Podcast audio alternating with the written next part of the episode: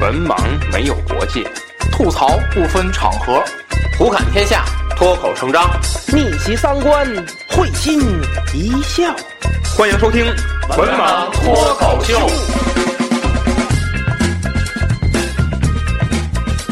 Hello，大家好，欢迎收听最新一期《文盲脱口秀》，我是安飞。在这期节目里呢，我们还是请来了郑经何老师。Hello，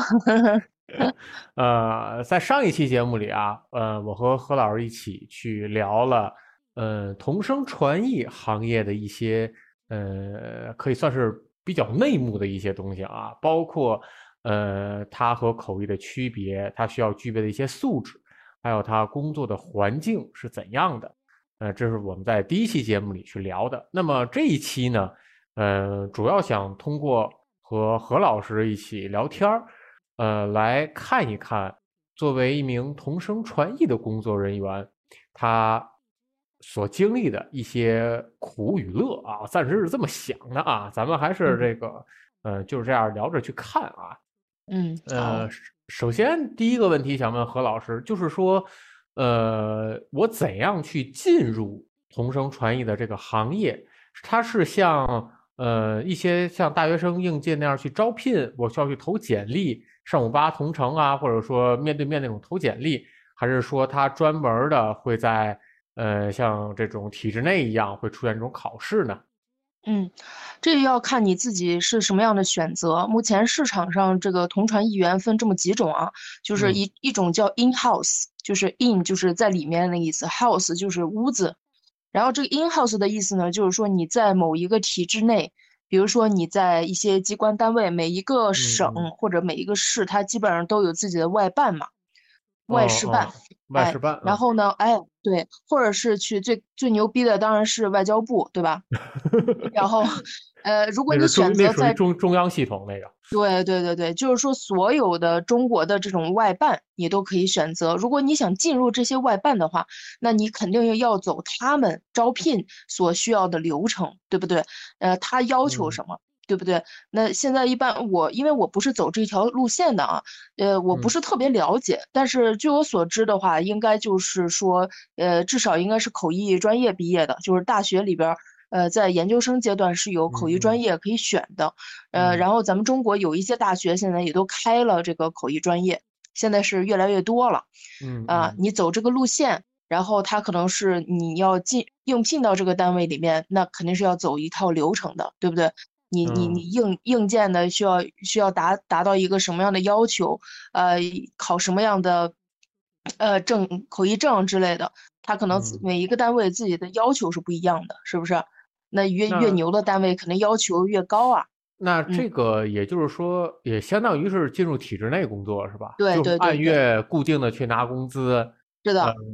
呃嗯，有这种对，这种是 in house 的一种。那另外一种就是外企啊，或者是一些就是说比较经常会涉及到一些外国的跟外国打交道的这么一些行业或者公司。你看，比如说，呃，这个联合国它驻中国的办事机构啊，还有一些其他的像美美国大使馆呀，啊、呃、之类的这样的一些机构，呃，包括一些外企，它可能，呃。呃，需要一些这个口译人员，但是可能不会很多，可能一个企业也就需要一两个，非常少。因为说一个主要负责翻译的人员，嗯、他是主要是负责那种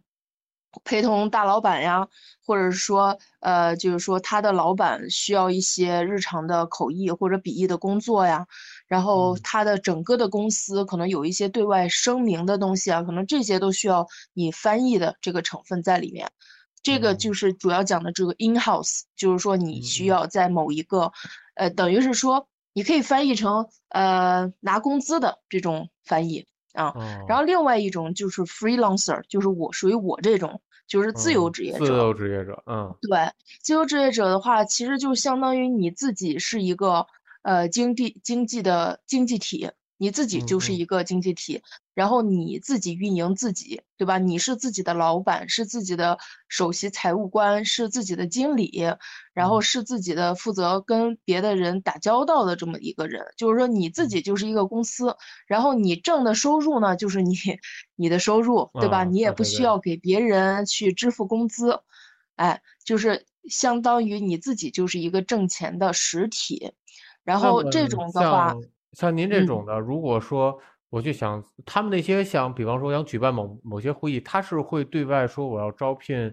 同同传同传呃，是这样的，你看哈，比如说我刚刚说咱们在体制内吧，那些外办他们可能经常有会议，那他们自己有自己的翻译，因为政府的这个呃会议必须是由政府内部的翻译翻译来翻的。哎，他这是有一个讲究，并不是说这个内部的翻译一定能翻得特别好，但是他有很多词，他要统，他要统一口径，对吧？你有一些，你比如说这个奥巴马，在咱们中国的大陆的官方翻译就是奥巴马那三个字，对吧？这个必须要有统一的口径的。那如果到台湾，其实他们翻译到翻译成欧巴马，其实也是一样的读音。其实就是对应的那个英语的那个读音而翻译的，就像这样的类型的这些词，还有一些其他的东西的固定的说法，是他们内部需要是需要去去学习的。只要政府一出现一些新的词，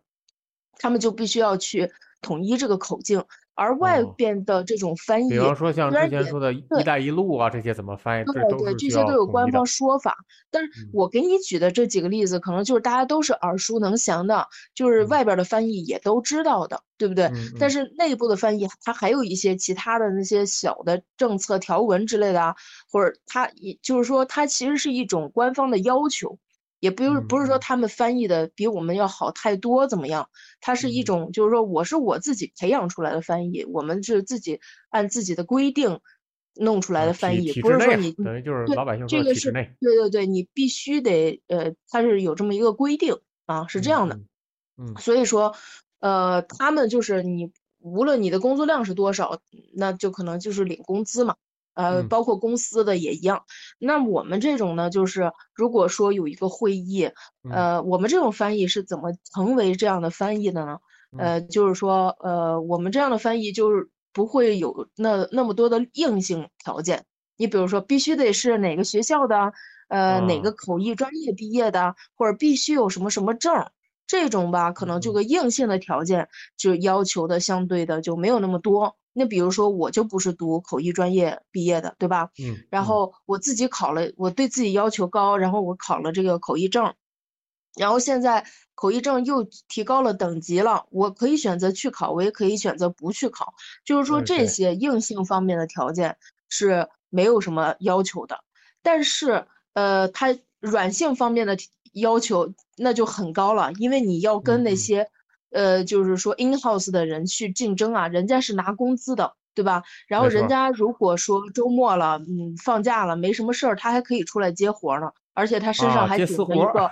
对他身上还顶着一个，比如说某高校的口译老师，呃，或者是某呃外企的这种翻译，他顶着这么一个头衔，科班出身嘛。就是我是某学校的某某某专业，哎，对对，可以这么说，可以这么说，呃，所以说你要跟他们去竞争，你要比他翻的好，呃，你你其实你对你身上的这个要求是更高的，虽然没没有那些硬性规定，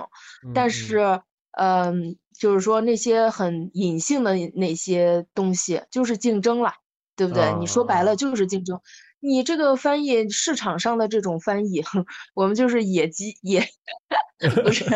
我们就是野翻译，对吧？就是呃加引号的野啊，就是很很野。嗯，野翻译呢，就是说你必须要非常的 competitive，必须有竞争力，保持自己的竞争性，对吧？所以说我们这种翻译吧，其实基本上大家为了能够呃获得市场的认可，基本上。大家都有证，而且出这个证升级了之后，基本上也都会去考。去考，嗯，哎，这个也不是说所有人都考，这是个人的一个选择，嗯，所以说，呃，我们这种吧，就是那一开始怎么进入市场的呢？就我辞职之后呢，我就开始给那个翻译公司投我自己的简历，嗯，我那时候没有什么太多的简历，就是有一些特别零星的，以前上学的时候。一些那种就是呃做做一些小翻译或者是一些小广播英语广播那种。嗯，就是之前之前山东鲁能队不是做那个 A 三 A 三足球赛嘛？那个嗯那是嗯多少年前了啊？就我当时就是给他们做那个现场解说的那种，用英语的，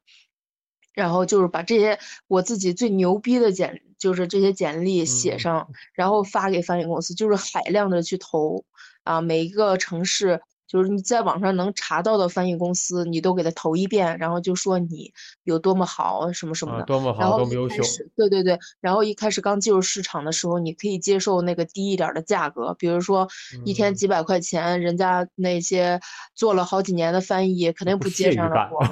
对 对对，不屑就是于干的活儿。对对，人家肯定不干，对吧？那你为了积攒这个经验，能给简历上多写上几条东西，你不就接一些便宜的活儿吗？然后嗯。就呃，最就我就接过那种 一天七百块钱，跑到跑跑到山东去干活儿那种，就是一啊开始的时候就是必须得这样，啊，慢慢的呢，就是你在某一个领域，比如说你就翻译的嗯。还挺不错的，那你就可以慢慢的去涨价嘛，就涨到回归到啊正常的价格。就是有然后了知名度，或者说我做了翻译公司认可你了对对对出色的翻译，你你做完了之后，翻译公司听到客户说，哎，这个翻译不错啊，下次我还嗯想找他，那翻译公司下一次肯定是愿意找你，对不对？那公司那个啊客户认可你了，呃，所以翻译公司就愿意找你。那你和翻译公司的关系呢，其实就是那个包工头和那个民工的关系。说白了啊啊，就是说有一个包工头，他接了一个活儿，比如说去嗯给人嗯一一户人家装修。嗯，对吧嗯这包工头就那翻译公司，然后嗯呢，我要雇给你雇水泥工、瓦工啊，什么这个工那个工。我们那个，我们这翻译你就可以看成是在这具体的个建材市场，对，就是建材市场外边儿蹲在地上，然后前面拿一牌子，写一天多少钱，就 我们就那个，知道吗？特别像那个什么那个叫呃三和市场的那种，哎，对 对，就是那种。其实我有一天装修的时候，我不是去买材料嘛，然后我就看到那个建材市场外面蹲着，就在地上蹲着一排民工，然后上面写着什么水泥工一天二百块钱什么的。我一看，哎，这不就是我们吗？我们就是这样的，就是水泥工，就是其实就是说白了啊，就是一个技术工种。只不过嗯人家水泥工是在家里给人家砌东西，对吧？嗯，我们嗯是去到别人的会场上，然后给人家提供技术支持。你说有什么区别？其实没有什么本哦质区别。等于说这个行业还是有体制内一部分的名额的。对对对对那对，那。这个是不是据何老师了解，是不是这个每年也不会太多？嗯，你想这需求不多，那一般一嗯个大公司，你一个外企哈，他可能内部雇一个长，就是一个长期的翻译，给他发嗯工资就行了。然后如果有一些什么紧急需求的话，比如说这翻译跟着老板外包一些，离我觉得就可以了。可以外包一些解决，这种外包的可以找到我们，他可能有嗯固定的翻译公司去合作，然后找到我们这样子。嗯，所以说我们这种市场上的翻译呢，就是必须要保持竞争力，然后嗯要相互之间也要拉拢好关系吧，就是大家处好关系。啊，其实就跟一块儿对对互相介绍嘛。对对对，比如说我我忘记了有一些活儿找到我，我我干不了，我我可以找嗯别人去去干，对吧？我嗯的跟我同样也是在这个行业里的人比方，说，就是我可能呃六号有一场翻译，但是我可能我没有档期，我可以介绍给我的伙伴们，让对他们去，做这个。然后等他们没有档期的时候，哎，有活儿的时候，也可以来，也可以再来找我。是的，是的，就是这种关系，啊，抱团嗯，取暖的一种关系嘛。对对，是哎，的。那而且嗯嗯就是最，我觉得这个你刚才说到这个体制内的和体制外的这个翻嗯译哈，呃，我觉得最大的一个区别还在于什么哈？比如说嗯你在体制内，你可嗯能，比如说你在一个政府部门，或者嗯，是你在一个外企，哎，那你每天翻译的这个东西实际上是类似的。相对固定化。对，我嗯在政府部门，我翻译的就是和政治、经济还有政策相关的嗯这些内容。嗯对不对？我这个话题是差不多的，它就是这个领域的东西，嗯，我没有想到，咱举个。例子，就好像苹果公司在中国，对，它翻译的无外嗯，乎就是苹果公司那些产品，我们对。就系统上啊、硬件儿上啊等等，就是这些内容。哎，是的，呃，这个所以说他们体制内的这种呃翻译吧，就是还相对来说，我觉得没有那么，其实这些东西你干长了以后你就知道了。可能刚开始接触的时候你要学很多很多次，但等嗯，你熟悉了之后，这些东西就就是其实它这个话题啊，都是围绕着一个某一个东西去，呃，没有太多的改变。他不会说今天给你聊到这个行业，然后明天又聊那个行业，而恰嗯恰我们这些体制外的 freelancer 自由职业嗯者，呃，每天我们要接触到的行业是不一样的。你可以说头一天你翻译的是跟呃嗯，体育，或者是跟呃或或者跟政府政策相关的一些呃内容。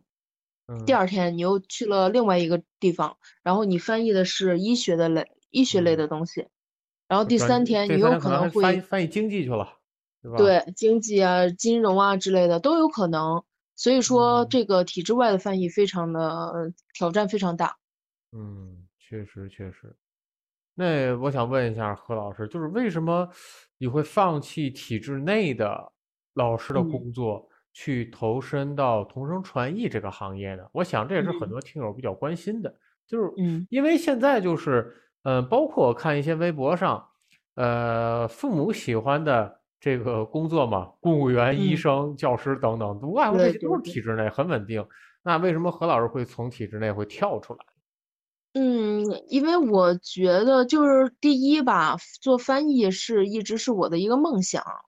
我在做嗯。翻译之前已经这个酝酿了八年了吧，应该是。啊，从这是从上学开始就就就开始这想法了。对，呃，好像不是八年，五六年吧，啊，嗯五年。对，上学那会儿就是当时不是给你们当老师嘛，呃，然后教完了之后的那个暑假，我就我就是报了一个口译班，因为当时我们班有一个女生，她就嗯是嗯给世博世博会做翻译，你知道吗？哦我就觉得哇，好牛啊！然后她还去，呃，阿曼，就是一个阿联酋的一个国家，嗯嗯，然后去做翻译什么的。中东中东然后，对对对，然后我就很羡慕，我觉得很真牛。然后我就嗯想，这就是我一直梦寐以求想要做的事情。我就觉得这个啊，东西特别符合我的性格，所以那个时候就种下这个种子了。嗯，然后，嗯但是我毕业之后，首先面临着是在这个北京扎根的这么一个压力吧。然后当时，家里就说你还是要去应聘一下学校的工作，而且你在学校里，如果你扎根扎稳了之后，等你落下户口，然嗯后你其实周末啊或者寒暑假你都可以出来做翻译啊。然嗯后我嗯我一我我我反正我刚到刚到北京的时候，觉得也是这么个理儿，对吧？然嗯，后就去应聘学校的工作了。嗯，这个就是我妈非常梦寐以求的一个理想工作。哎，对，这很多家，长，尤其是是在疫情的时候，呃，我和周围的我的小伙伴们去讨论的时候，确实家里都非常焦虑，就是尤，其是在经济形势不好的时候，他们都希望有一种工作，稳定的工作，稳定的工作，在父母看来就是我不求这一个月能拿多少，比方说这一月能拿十万，我不求你，我只要，求你在每一个月的每一。天，我我能拿到多少钱。是，其实稳定是有好处的，呃，稳嗯，定的话，你就是心里比较比较那什么哈。但是对，我吧，我是我的性格就是一个特别不喜欢一成不变的人，就一成不变会让我觉得更难受，是我是这样稳定其实带来就是另外一方面，就是有的工作，呃，从二十三岁或者二十四岁进。入这个行业开始，我一眼就能看到退休。是的，你可以，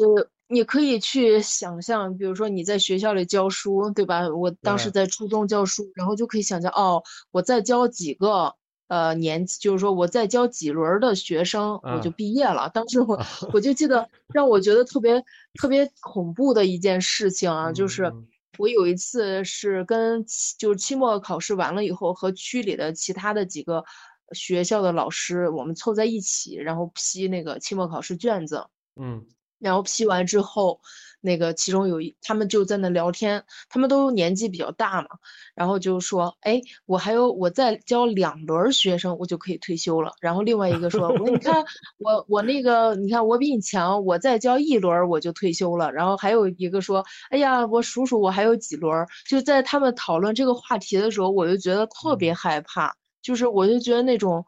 呃，一眼望得到头的那种未来，一成不变，不是，对，不是我想要的那种未来。我就特别希望说，呃，其实我当时已经酝酿好要辞职了嘛，所以说我就觉得听到他们这种对话，我就觉得我，我觉得特别没劲，特别没意思透了。我跟他们一一句共同语言都没有。都是一些这个，就是天天凑在一起聊自己的老公、聊孩子、聊婆婆这样一堆啊，是叽叽喳喳的女人。他没有，就是他在事业上的这些工作，就是当你熟练之后，你会发现，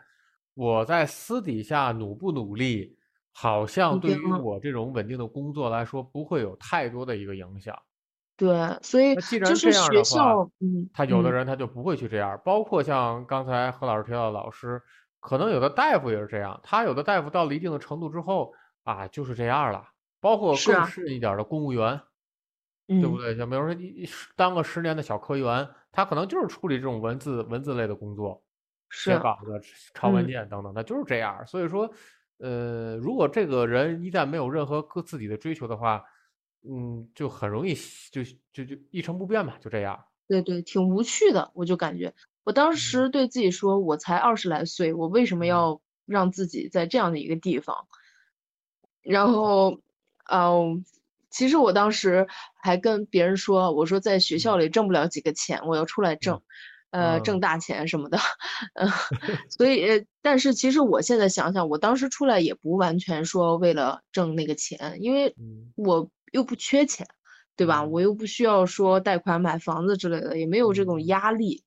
我也不是一个很物质的人，我的包什么的都没有超过两千块钱的包，然后又不像别人说买个几万块钱的包什么，然后买什么大牌口红，我就没有这种东，我我没有这种消费习惯。我买东西也不看牌子，我就看它合不合适我。我就是不是一个物质的人，所以我现在想想，当时虽然是跟别人说我要出来挣大钱，但其实吧，我并不是一个 奢侈的人。我就即便是我挣钱比较多的时候，我也没有说去挥霍钱，我都是买需要的东西，啊，所以还是自己内心的想法，我不想再这么活。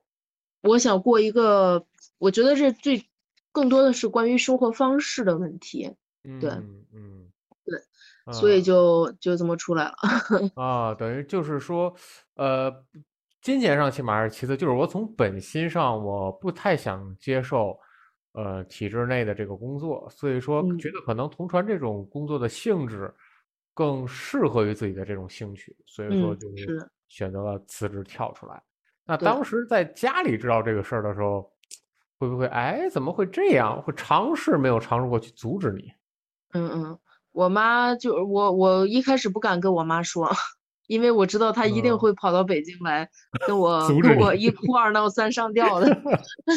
所以我就没有跟她说。等她知道的时候，已经是辞职之后好几个月了。啊，对，然后我就告诉她，我已经就是干过几单活了。我告诉她，我这个在一个月之内能挣多少钱。她就看到之后就觉得哦。好像心里安慰一点，不过他还是挺难过的。然后他给我姨妈打电话，然后还哭了，把我姨妈给吓一跳。对，呃，那么就是，呃，现在比方说在疫情期间，导致这种工作量会有所减少，收入会有所降低。那么，对，会不会翻过头来看，如果觉得在体制内会更好一些？有没有产生过这样的想法？我有的时候在这个，因为我我觉得我辞职之后出来，每就是很经常会想这件事儿，因为你要肯定你要承受很多压力，对吧？你的收入上的压力，啊，然后你工作的时候客户给你的压力，这些都要有的，嗯，就是说你会觉得，哎，我收入好不稳定啊，但是你呃，那就是说你在没有工作的时候，你肯定会这么想，对不对？然后就在想，哎，如果我回去，但是我我一想到回去的话，然后又要回到那个死气沉沉的单位，然后嗯。大家就是那种非常的叫什么，那个叫什么，就是那种官僚主义的那种做派形式啊，官僚啊对。我做一件事儿，不是因为这件事儿做出来对学生有多么大的好处，而是因为嗯。我这么做可以让领导觉得我很努力，这就啊，可以了。或者干脆就是说，因为我这么做是因为上级要查他。对对，就是说我这个事儿，比如说有很多事儿，你觉得做出来对学生一定是有好处的，可能现在看不到一些效果，但是可能多嗯年之后学生会感谢你，这个才应该是作为一个老师应该想的事情。但是在单位里面，如果你这么想的话，那吃亏的最后只有你自己。嗯，对。然后你的学生他也不一定就知道你是为他好，他的家长也不一定理解你，然后你的上级领导看到你的一些其他方面的缺点，然后他也他他甚至有可能会批评你，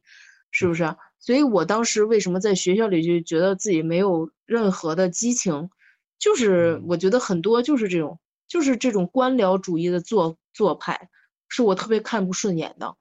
嗯，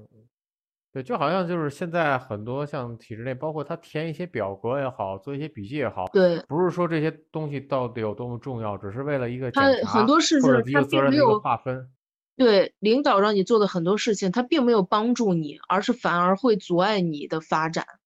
呃，这个就是说我我每次想到我回到学校以后是什么样子的话，我都会嗯想到我工作的那四年，然后是什么样子。然后我想到这个，我就觉得我不想回去，这是第一点啊。但第嗯二点就是我在做翻译的时候，我可以接嗯。触到非常优秀的人。这个嗯。翻译有三个好处啊，就是嗯。呃，我们这行业里边儿有一句话，就是 good people，呃，good people to meet，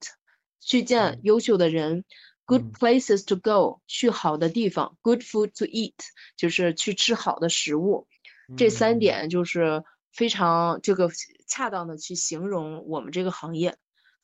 嗯嗯，所以说我觉得我在出来之后，虽然是要去忍忍受那种不稳定的东西，但是呢，我也同时呃享受到了这这个行业的好处，就是你真的是作为一个特别喜欢新鲜感、特别好奇的年轻人的话，那非常适合这个行业。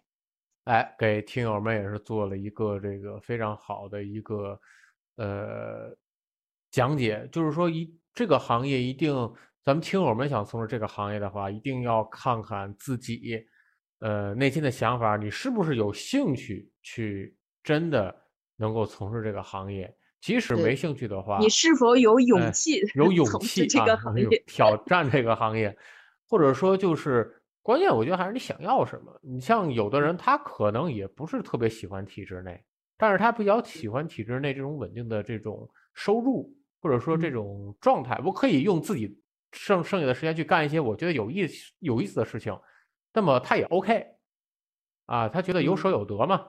我可能工作上压抑一小会儿，但是我剩下的时间我可以去做我一些自己喜欢的事情，这样也是 OK 的。所以说，咱们听友想从事这个行业的话，嗯，我觉得还是真的需要静下来去好好思考一下。因为何老师给大家讲的这个，我觉得呃是一个过来人的一种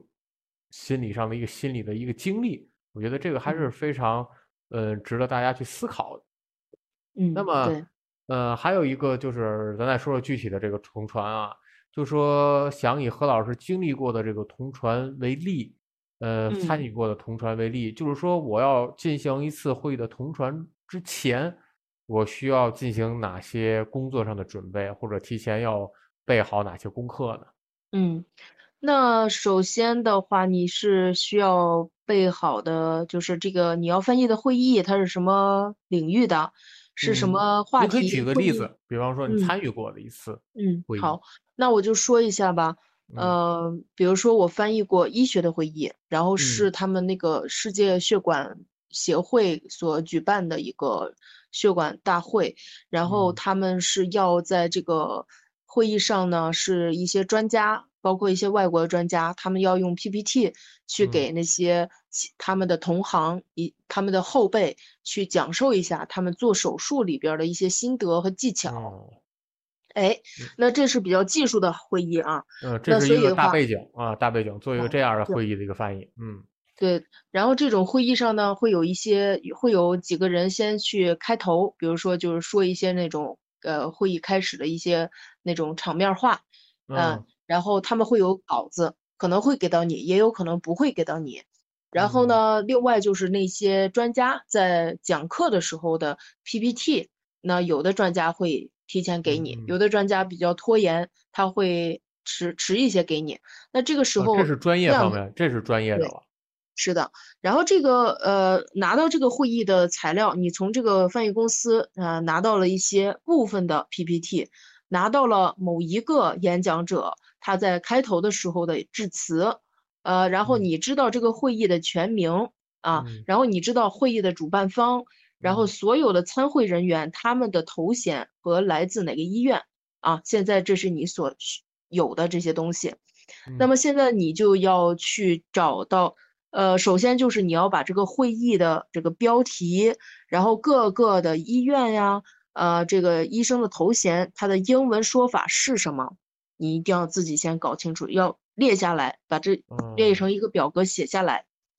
然后你看血管里面，呃，人的全身的血管有很多种，对不对？那我嗯当时嗯。就是画了一个人体图，然后就从网上找到了每一个地方的这个动脉是什么哦。名称，然后把它画成图，然后背下来，所有的这个呃脉背下来啊，哎，对，所有的这个动脉的词一定要全部背下来，然后就是，这个背是为了在翻译的时候你翻译的时候一定会找到呀，对啊，因为他们是血管大会嘛，他要是去治人体的这个血管的这个呃一些这个问题的，是吧？血哦栓呀，呃，或者是些这个血血这个呃血管的动脉的狭窄啊，造成一些疾病。那你想想，呃，但当然这是我根据我的经验啊，就是说，嗯虽嗯然说有的时候，呃，这些 PPT 上或者这些演讲稿上不可能出现这个血管的名字，但是嗯。因为从这个会议的这个大体的这个名称，你就可以判断它是一个偏技术的会议，所以它一定会提到这个各个部位的血管的名称的，是不是啊？你哦。所以你必须得把这个全背下来，而且只要他说了哪个哪个呃这个血管，你必须马上就反映出来，你不能想的，就好像你、啊就好像你说那个你好是 hello，你连想都不用想，必须得到这个程度。把这哎些专这个会用用到的专有名词一定要牢牢的记在脑子里。对对对，一定要背下来。嗯呃，通常时间就是我们我接着那个会的时候，可能有两天的时间准备吧，所以你必须得准备时间比较充足的？哎，对，算是比较充足。呃，如嗯果说他投呃呃，就是这个会我要是从来没做过，然后他就找我做这个会，我还有点儿不敢接呢，嗯，太你知道吗？所以专业了，我听着也就也是太也不是说就是说呃，如果说第二天就有这个会，头一天找嗯你，头一天晚上十点找你，嗯那最好是为了自己的名誉啊，最好嗯是不要这个接，先看一看这个会议的难度有多大。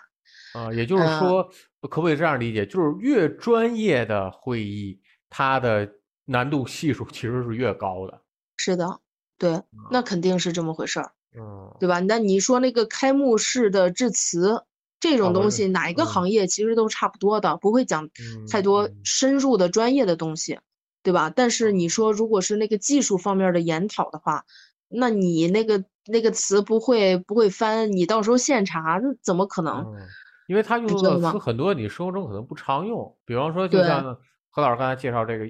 这个医医医学这个血管的这个，还有我脑脑子里还能想出来，比方说一些生物技术上的一些会议，他可能生活嗯。中都很多人都没听过。他对，就是这些东西，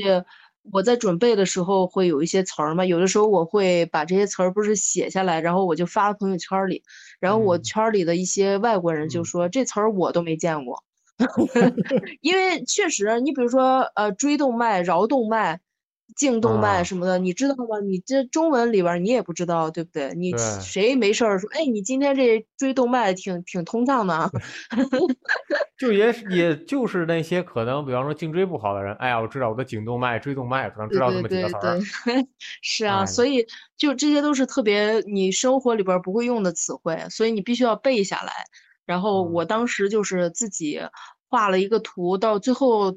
呃，熟悉到什么程度，我可以自己嗯把这个血管的位置画下来，然后标出来，就是不用看任何东西，就在，等于两天的时间已经做到了这样的一个准备程度。嗯，这个只是其中一小部分，这个只是嗯很基本的。然后我还没有说完，就是你要通过那些 PPT，那里嗯边儿的知识特别多。像他们做那个血管会议的时候，会有一些各种的呃穿刺的技术，他要嗯呃从哪个方向，比如说我治疗这块儿的血管儿，我是从我是逆流而上还是顺流而下，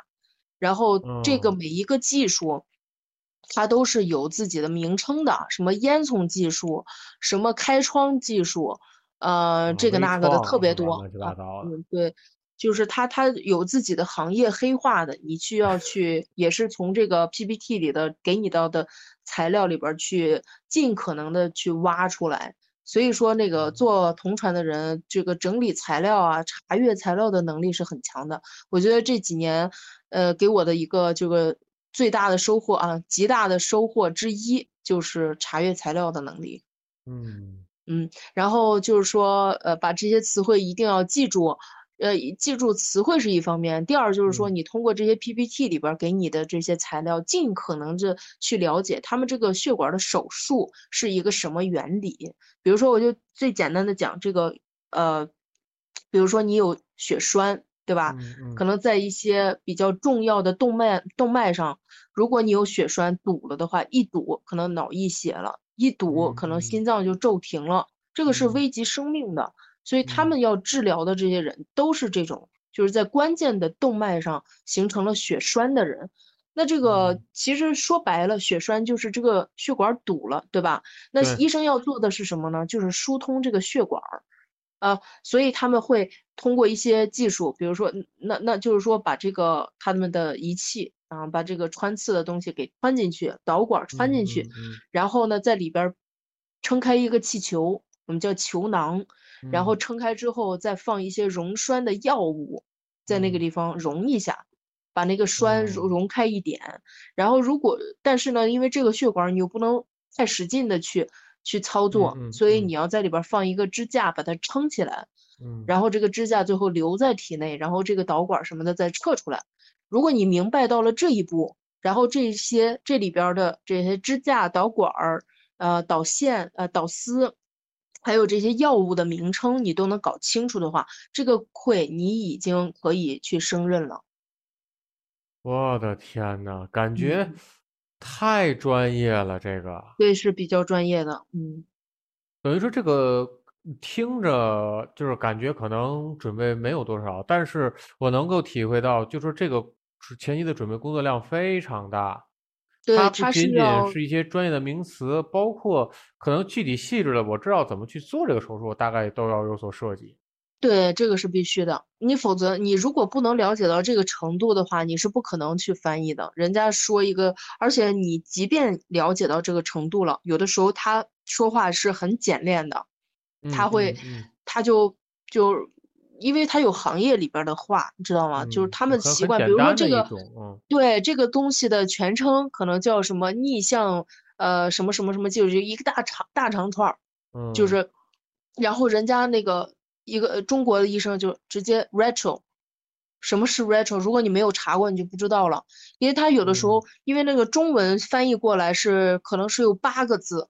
那你说嗯你平时和你同事交流的时候，你会用那八个字，还是你想用一个 retro，哦就是它的英文的缩写呃，我想起来一个具体例子，就好像，呃，天津的那个泰达，给人的嗯外面简称名叫泰达，实际上它的翻译全称是天津经济技术开发区。对，哎，是这么个意思。对对对对，就是说你你平时你要经常用这个词儿，你肯定不会说那八个字，对不对？你肯定就直接就用这个就叫行业灰黑化，可能有的时候你哦根本都查不到。就是说，如果你查，如果你提前把这八个字它对应的中英文是什么，然后这个英文的缩写是什么，如果你能嗯详细到这一步，他一说 Rachel，你就想，哦，我知道了。哦，结合当时的语境，你就知道肯定是那八个字，对不对？然后你就呃可以选择呃直接用 Rachel 说下来，但是你心里是明白的，虽然你不需要把这个八个字翻翻译出来，然后你在呃翻译，比如说那个老外用这个词的时候，他说老外也用这个 Rachel，然后你嗯。翻译的时候，你就不要把那八个字说出来了。因为嗯你嗯。知道中国医生的行业黑话就是 Rachel 就直接可以了，那就哦。没关系了，那就你就方便了，对吧？这个就是你在做前期准备的时候一定要细、很细致的去做的那一件事。这个是不是得好好几页纸啊？这得，那那他很很，就是我那个做翻译之后，我嗯就发现哈，以前我是靠背单词，就是说去背英语的一些句子呀，然后去去获得高分。然后后来呢，我当老师的时候是督促学生背单词嗯去取得高分。后来我嗯现在做翻译，就是也靠背单词为生。对，嗯，就是这种感觉。那么这很宝贵的一个经经历，就是说做一个同传要细致到像何老师刚才介绍的这个程度。嗯，对对。哎，我天呐，听着真是不容易，这真是这钱赚的真是太辛苦了。对对，非常辛苦。而且你想啊，如果我提前两天准备的话，我这两天如果有其他会议的话，我也不会去接了，本着一个负哦责任的态度。对对对，因为太专业了，这个这嗯种会议的话，它不是像就是普通的那种，嗯、就是什么普通的开个什么什么开幕式、闭幕式，就刚才说的，像这个太专业了。对，这个非哎常专业。天所以说，做这种医学的会的话是比较呃钱比较多一些。嗯，它相难度系数高，我觉得报酬它相对也会得得提高。嗯，对对对。嗯，呃，那么进入到同传行业之后，除了要在这个同传之前做这个翻译之前要进行这样的功课，那么在不不进没有会议的时候，没有活儿接的时候，嗯嗯。需要进行哪些自我的成长和提高，来嗯。维持自己在这个行业的竞争力呢？一般我会在会议结束之后来总结一下自己在做会的时候的一些，呃，反思一些东西吧。比如说，我会把。嗯我在做会的时候做的一些笔记，呃，翻嗯。出来看一下，因为上面会我会标出来我在翻译的时候碰到的一些词儿，可能我以嗯。前知道，但是呢，人家内行是那么说的，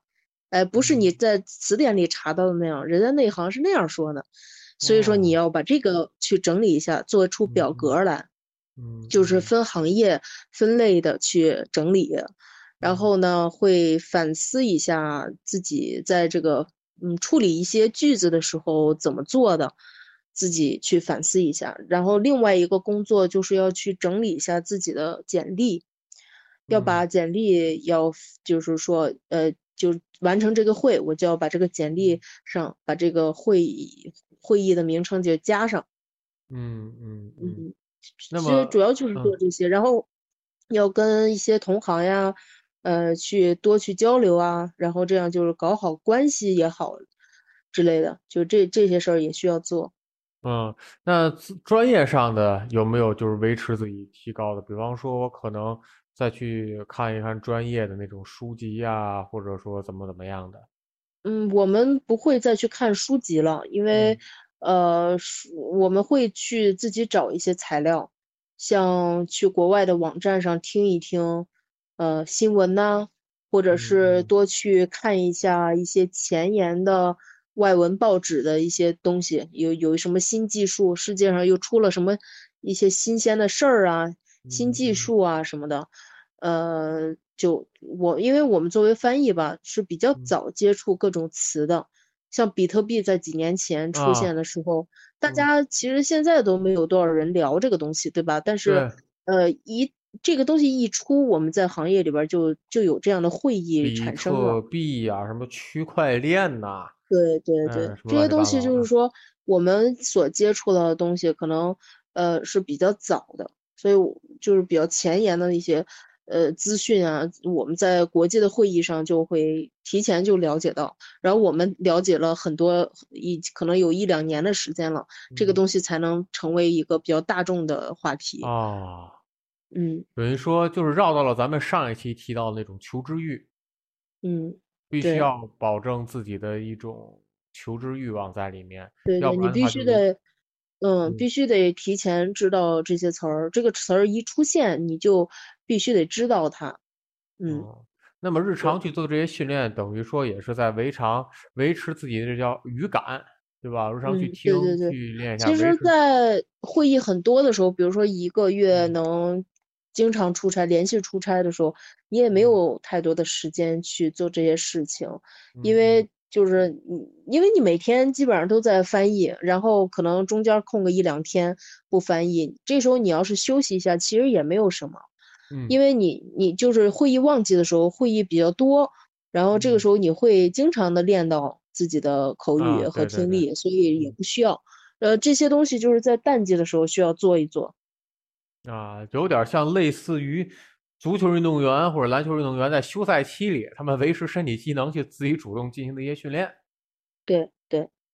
啊。看这，其实从这一个一个点就能看出来，所有的这些呃，大家可能比较羡慕的自由职业者，他们真的不是像咱们想象当中那样，好了，干完活就那样歇着享受生活，其实真的不是这样。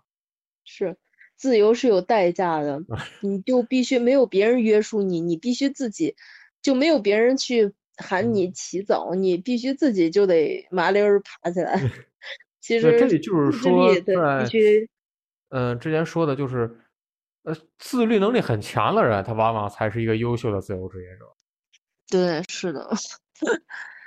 嗯。啊。其实看着听着感觉很简单，但其实如果像比方说在淡季的话，他每天维持的这些训练来说，其实也并不可少。真的，这个量其实不少。听包括说，因为呃是对外翻译嘛，在在中国其实是没有这种语言环境的。对，嗯，这个想从事这个行业的啊，这个听友们啊，自己这个一定要，呃，有有有有自己的心里的一个想法啊，我真的能不能胜任啊？那么咱们最后再说说啊，就是能不能何老师能不能给介绍一下你第一次做同传的时候，心里是怎样的一种状态？会紧张，会焦虑吗？就是很紧张啊，头一天晚上睡不好觉，失眠了，嗯，对对，然后就一直在想怎么办怎么办，然后呃就是很心里有一万次想要打退堂鼓，但嗯是呃但是就觉得我这个这么多年了，不就是盼望这一天吗？嗯嗯嗯，所以就就是还是就是硬着头皮吧，就去了。真正是不是一旦就是说翻译上的时候，反而因为精神高度集中，就没有这些杂念了？对，其实翻译的时候就发现哦，原来我可以做。就是你在练习的时候，你一定是找那个最难的东西去练，然后你嗯在练的时候，你会觉得，哎，我好像还有很多不足，很多地方我没有翻译好，呃，没有嗯跟上什么的，或者漏了信息了。但是你嗯真正接触到会议的时候，那都是人在即兴的说话，他的语速不会说，他的思维不会有那么的快，对吧？他嗯也不像是你练的那个新闻播播报，他在读稿。啊，新闻播报那个都是有提词器的啊，他们对，那个就是那就是写好的稿子，然后嗯你再读稿，然后那么快，然后信息那么的密集，对吧？但是人正常说话的时候，信嗯息没有那么密集的。你嗯新闻稿可能十秒钟可以给你讲清楚一个事情的来龙去脉，但是如果人正常说话，十秒钟没有多少信息的，哦，所以它信息的密集程度不一样。呃，所以说在翻译的时候，就是第一场尽管很焦虑，但是在 翻译真正翻译进行当中，会发现我平常练的难度要比实际要高，所以说我对对于这种低难度的，我可能就是更适应它。对对慢慢，的是不是就不会再有焦虑的这种情绪再出现了？呃，还是会不断的有，因为嗯哎，我们这个行业就是很大的一个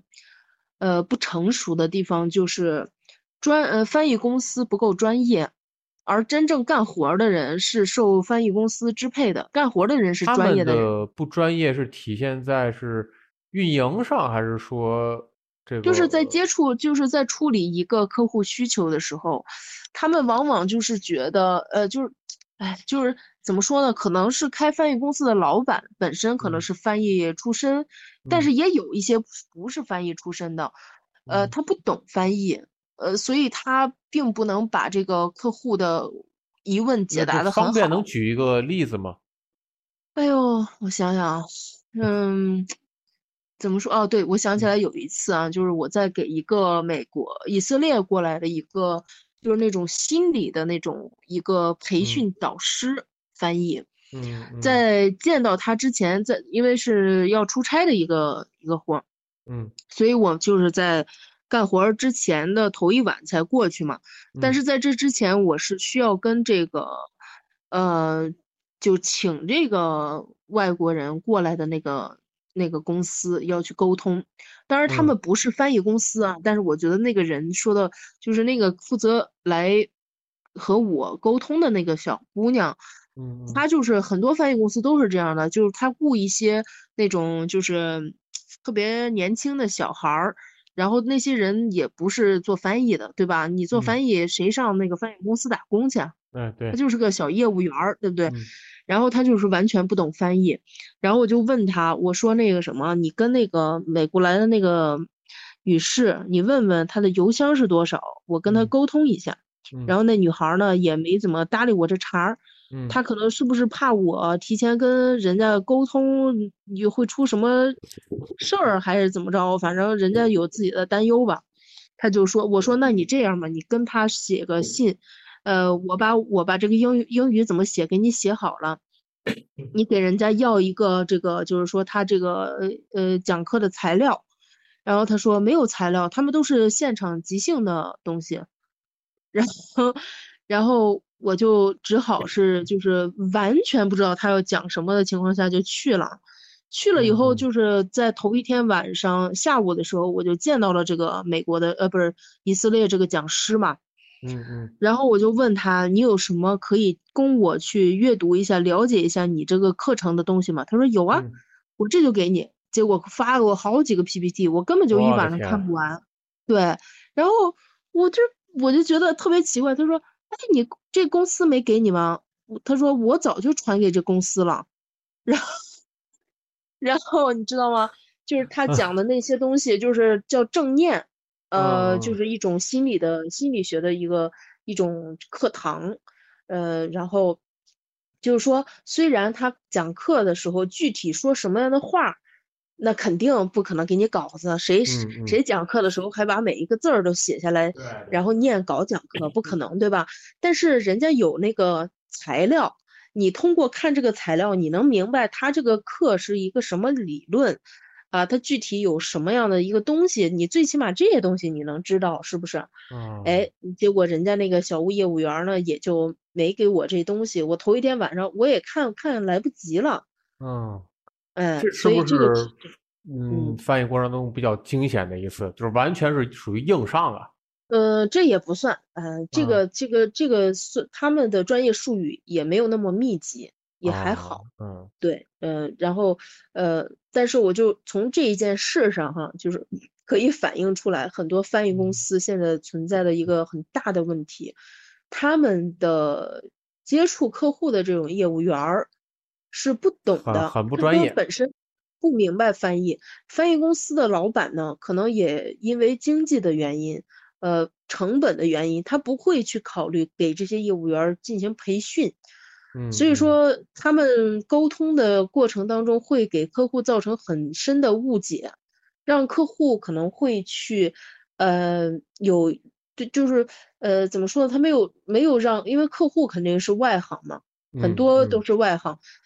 他就会说啊，我们这个翻译是什么？呃，什么什么毕业的，有什么证儿什么什么的，绝对没问题的，干了多少多少年的。可能他们啊强调的是这些东西，然后客户他会，客户又有一套自己的理解，认为说嗯嗯你你能翻译古诗词吗？呃，如果嗯能翻译这个，你就是特别厉害的，啊，或者说哎，对，等于是都对这个行业的具体运作方式根本不了解。对，然后对这个行业就对翻译，他本身也不懂翻译，所以说，呃，这个是行业里边儿的一个硬伤。然后现在有一些那嗯种干那个同传设备起家的这种公司，嗯他们也承接一些会议。那你想想，嗯他们都是干设备的人，嗯他们就更不懂了，有的连大学都没有上过，啊你给他讲这些，他更他就更不懂了。所以说，啊呃，这个是我们翻译行业的一个乱象之一吧。啊，原来还是嗯这样。这这行像我这个行业外部的人根本不理解啊。哎呦，原来还还会还会有这样存在这样的情嗯况出现。对。啊，那么工作当中，除了像这种的就比较无奈的，有没有一些比较有趣的，或者说比嗯较、呃翻译的时候出现的有一些惊险的一些状况，或者说比较难忘的一些翻译，能不能给嗯嗯分享一下？那我就说一个惊险的嗯吧。嗯嗯，有一次是跟着一个外国的医生，在那个呃这个病房里去，就不是在手术嗯室里，手术室里啊，呃，做手术。他嗯。做手术的时候，我要在旁边翻译一下。嗯嗯。然后就是这个病人呢，他本身年纪挺大的，然后他嗯。这个这个是他这个手术难度又很大，医生做的嗯。时间有点儿长，嗯，然。后这个病人就出现了濒死的症症状，然后对，就出现了心肌包液，然后这个东嗯西对一个老年人来说特别的危险。嗯然后就是当时那护士什么的，还有医院里的一些这个主任医生就都过来了。进来以后，那护士赶紧的就拍那个病人的脸，然后用手电筒照他眼睛。嗯嗯嗯，就是他当时就是，如果说就就差那么几秒钟，如果没有及时的去，呃抢救的话，肯定会死的。就当时我就，就是那个外国医生也很紧张，然后他就、哦。他就说要什么，呃，他就说这一个药的名字，但是嗯。那个药的名字是在就是在会议之前，就是在这个手术之前，他并没有告诉我，因为那个啊，是紧急情况对对对，嗯。他跟我说，然后我就开始查，我拿着我嗯。手机查，然后结果那个手术室里信号还不好，然嗯。后那个网络也不是很灵，嗯，然后半天查不了，然后那个，嗯哎呀，那个那个外国医生就有点抓狂，你知道吧？冲着我喊那个词，嗯。我就一直在查，一直在查，然后，然后那个，但是那个中国的，因为嗯。中国的医生也见过这种状况嘛，嗯然后就采取了一个紧急的处理，就拿一个大针头拿一个嗯。大针管儿，直接就连麻药都没涂，砰的一下就扎到那个病人的胸膛，那个就是从外边儿直接就嗯。穿到那个心脏里了，把那嗯。个心肌、那心包积液就给，呃，就给抽出来了，然后病人就嗯。脱险了。啊，那后期这个药是最后查着了，呃，我这我最后嗯。查到了，其实那个中国医生听他喊这个词儿的时候，嗯。他其实一开始也没明白是什么，但是他们最后没有执行这个这个外国医生的这个命令，就是中国嗯。的主任医生直接就进来就抢救了。啊，用等于用自己的行业经验弥补对他用自己的方法，对，把这嗯个人救过来了，就是用拿了一个方法，就是心心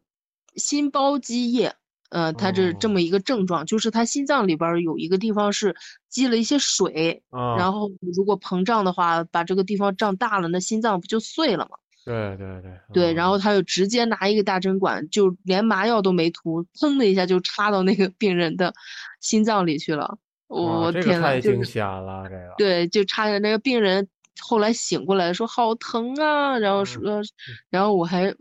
偷偷的问那个事后哈，我又偷偷嗯问那个中国医生，我说你怎么没有涂麻药？他说哪来得及啊，再啊就差几秒钟，这病人的心都碎掉了，就肯定会死的。我当时就是根本就不敢看那个病人的脸，因为我就害哦怕当天晚上做噩梦。哦，嗯，后来救过来了。这等于说是在，我能感觉到这种事后感觉那种啊、特别大的一种心理压力，我觉得这这个对对对翻译翻译当的人来时说，对对，所哎以这个是比较难忘的一个惊险的事情。啊，那么有没有轻松一点儿的？是不是像给奥沙利文他们做饭就比较轻松一点儿？我特别想知道这个，因为我不是我是一个体育的爱好者。嗯，跟奥沙利文那次是一个，就是叫呃宋庆龄呃在宋庆龄故居举办的，然后是一个哎是什么场合，就是好像是一个呃新闻发布会那种，然后请奥沙利文上台还讲了几句话，嗯，呃，然后这就属于难度系数很低的了吧？哎对，这种就是他会去讲一些场面话呗。嗯嗯嗯，然后就说很高兴来到中国呀，我非常喜欢北哦京这个城市啊。然后那个我很期待接下来这个我要在中国的巡巡回赛啊。然后我那个就是呃，我觉得这个这个基金会办的非常有意义啊之类的，就这样的一个东西。啊，场面然后在他对对，然后他在场下，然后就是他发完言之后，嗯。然后那个主持人讲话，还有其他领导讲话的时候，我就坐在嗯。旁边给他做耳语翻译，做耳语同传。啊，就这这嗯。个朋友圈里看过那张照片，对对，当时照的，嗯嗯。啊，对，就是这么一个过程，呃，也跟他没有多少接接触，但嗯。是作为翻译吧，我觉得，嗯。呃，就是说，甭管你是多大的大腕儿，你在那最起码你在那个几十分钟的时候，你是要嗯。依赖我的，然后他哦。们会把你，虽然你就是一个小小的翻译哈，但是嗯。没有你，他还真不行，是不是啊？啊，所以在几最起码在那几十分钟的时候，他是他看你的眼神儿是一个需要你的眼神儿，嗯，呃，所以说就是还挺过瘾的。呃，就就有点儿想到了，就是当初那个苹果公司的那个 CEO 库克来中国的时候，就是感嗯觉他就特别依赖身边的翻译，那那肯定的，他嗯。会，你比如说你在他后边儿走着，你跟不上了，哎，他嗯。还得停下来找你，是不是？然后那有一种很受宠的感觉，然后还得把耳朵凑到你身边儿，然后就哦听一听你跟他说什么，就是那种就是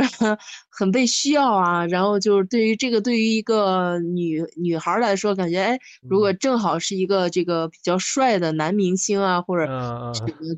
呃运动员之类的，你就会觉得哇塞，太爽了。而且我觉得这也是翻译的一种可以说是自豪、有自豪感或者增加自己这个认自我认同感那种地方。就是我能在这些场合里会被不管多大的人，呃，多腕儿多大的人，或者他的等级多高的人，会呃有一种需要我的一种感觉。对对对，这个就是翻译里边的一些光环了。嗯，好，我们今天又通过了一个小时，差不多一个小时的时间啊，就跟何老师盘点了一下这个做翻同传翻译的这种呃幕后的一些故事。那么节目的最后呢，呃，想请何老师用一一句话简单的来点评一下同传这个行业。嗯，同传这个行业一句话嗯点评是吗？嗯，或者说是说说一小段也没问题，就总结性的一嗯个语言嘛。嗯，呃，哎呦，突然这么一说，好像啊，我觉得是，呃，可以走遍天南海北，嗯呃，可以领略各色人等，呃呃，别人看我们这个这个头顶光环，呃，嗯其实背后很有心酸。哎，还不错，还不错，哎，真的是把这个行业的这个本质给大家说明白了。嗯嗯。啊，好吧，这个我们也不难为何老师了啊。呃，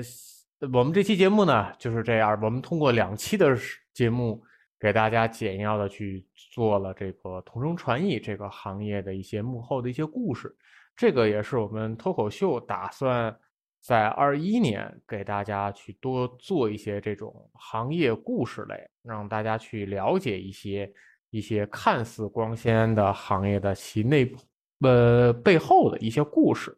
嗯、想和我们进行话题交流的呢，可以在节目下方留言，或者呢在交流群当中和主播们进行互动交流。呃，感谢大家的收听，咱们下期再见。